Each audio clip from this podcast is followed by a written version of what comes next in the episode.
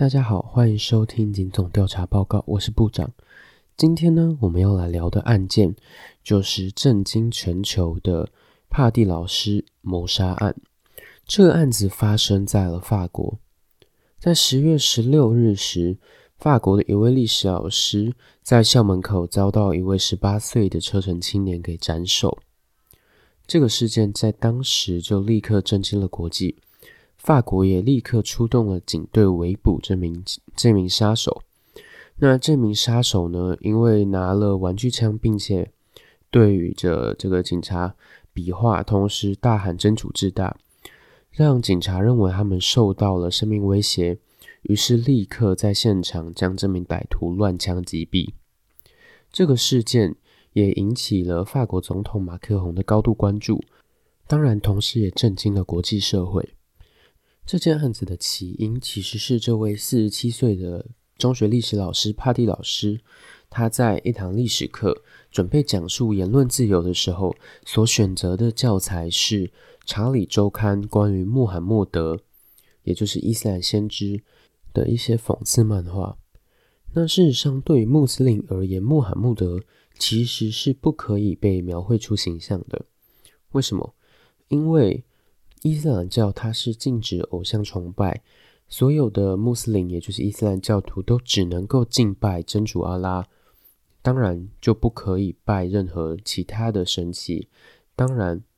也包括这个阿拉的使者、阿拉的仆人，也就是穆罕默德。所以穆罕默德禁止别人描绘他的形象、画他的画像，以免有人使用他的画像来进行偶像崇拜。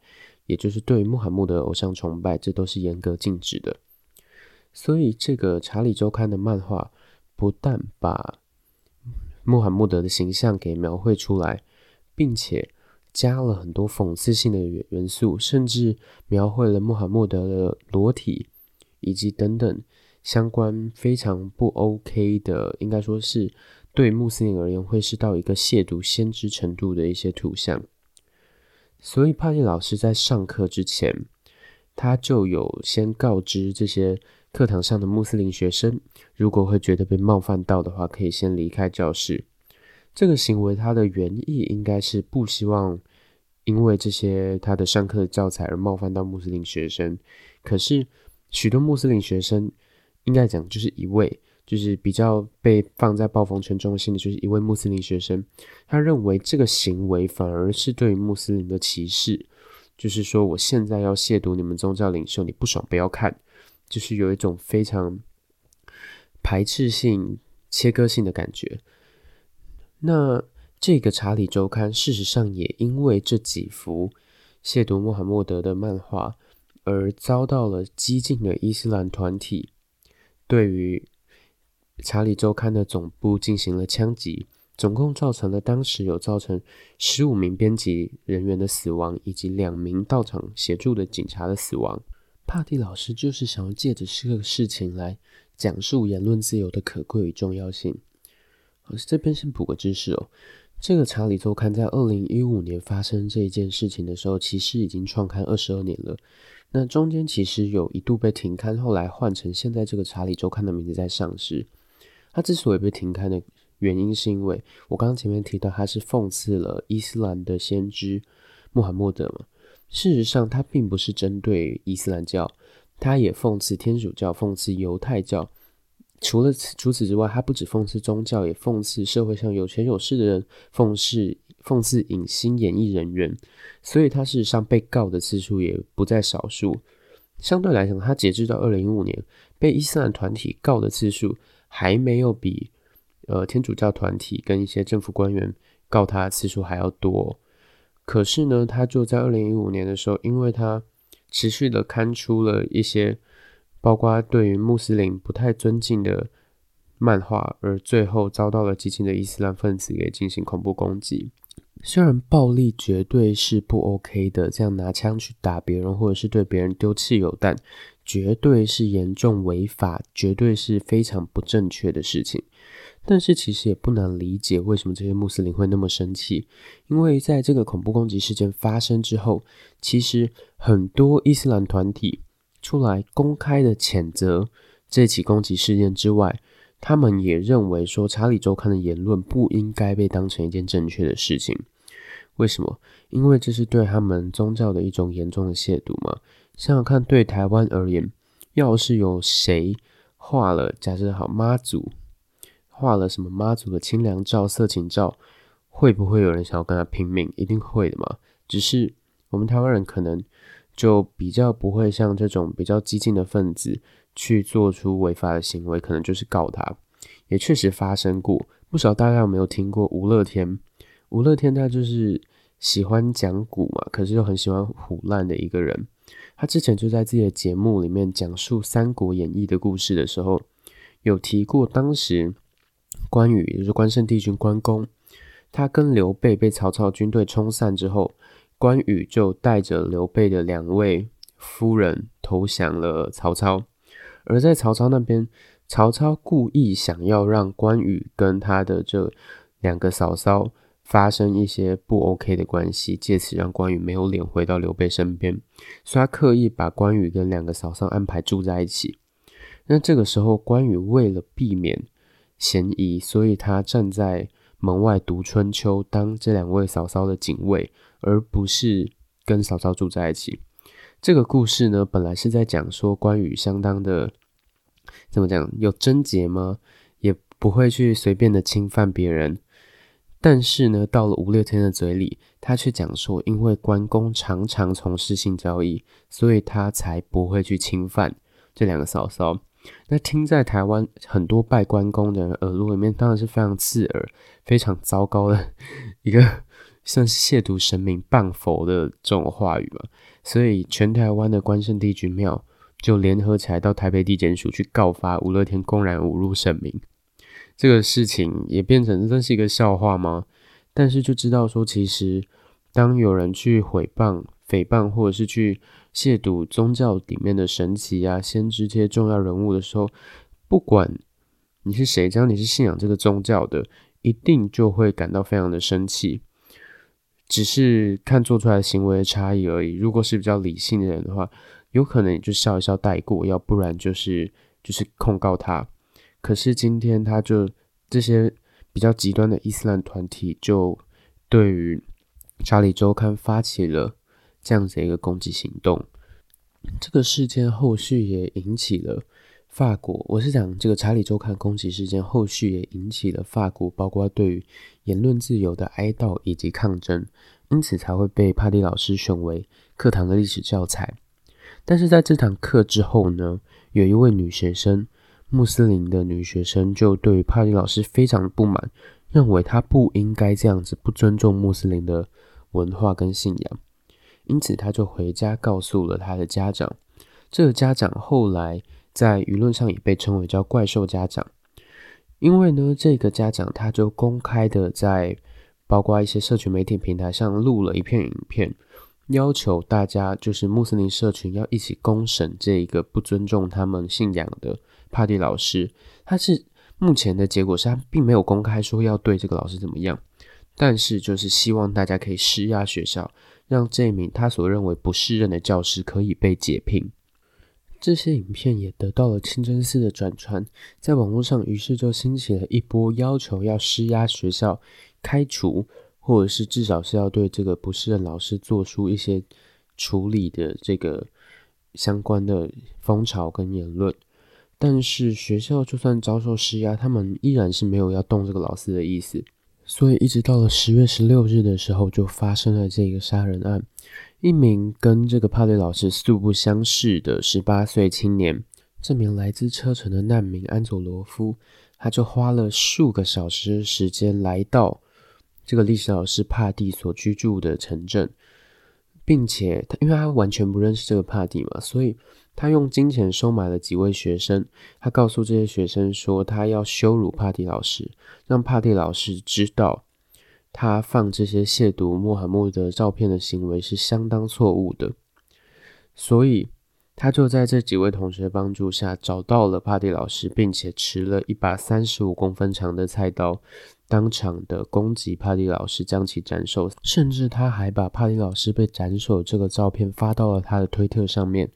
表示说他向法国总统马克宏跟法国的异教徒们宣战，并且说他今天为了安拉来处死了这个来自地狱的猎犬。他是用“地狱猎犬”这个词来描述帕蒂老师的。后续在警察赶到之后，他就拿着玩具枪。呃，这是一把拟真的玩具枪哦，对着特警比划，并且高喊“真主至大”。随即，特警就觉得他受到生命安全的威胁，所以特警们就开了十多枪，把这名歹徒给击毙了。事实上，这个歹徒安佐罗斯，他在犯下这个案件之前，他是素行良好，所以才可以获得法国的难民的居留权。他唯一一项记录是曾经在。是一个破坏公务这样的轻罪，所以事实上他的素行良好，也不太确定他是接触到了什么样的状况，所以才会突然有发起这个目前是被定位为恐怖攻击的行动。在这名杀害帕蒂老师的嫌犯被击毙之后，接下来法国警方展开了一个大逮捕的行动，包括投诉帕蒂老师的学生，以及在网络上公审的家长。和一起公审的伊斯兰教长塞夫里维，以及收钱铺老师行踪的学生，还有安佐罗夫的父母、祖父母跟一些亲友兄弟，全部都被检警给收押了。有一部分是被拘留了，但是有很大一部分都是被羁押，并且被列为犯罪嫌疑人。接下来，法国警方也开始很积极的在调查这个嫌犯安佐罗夫他的相关的一些网络关系，想要找到究竟是什么东西煽动了他去做出这个惨绝人寰的行径，而且是对于一个他完全不认识的陌生人。目前可能有一派的说法是讲说，这一名投诉的家长跟安佐罗夫是有过一些简讯跟电话联络的。但是我还没有找到相关的资料可以完全证实这一点。在发生这件事情之后，前面除了法兰西总统马克宏有说过他不允许伊斯兰极端主义这样子侵犯法国之外呢，他也提出了一系列的法案，接下来要通过的。其实他会做的这么激烈，是因为他本身是比较属于左派、自由派，重视自由跟进步的总统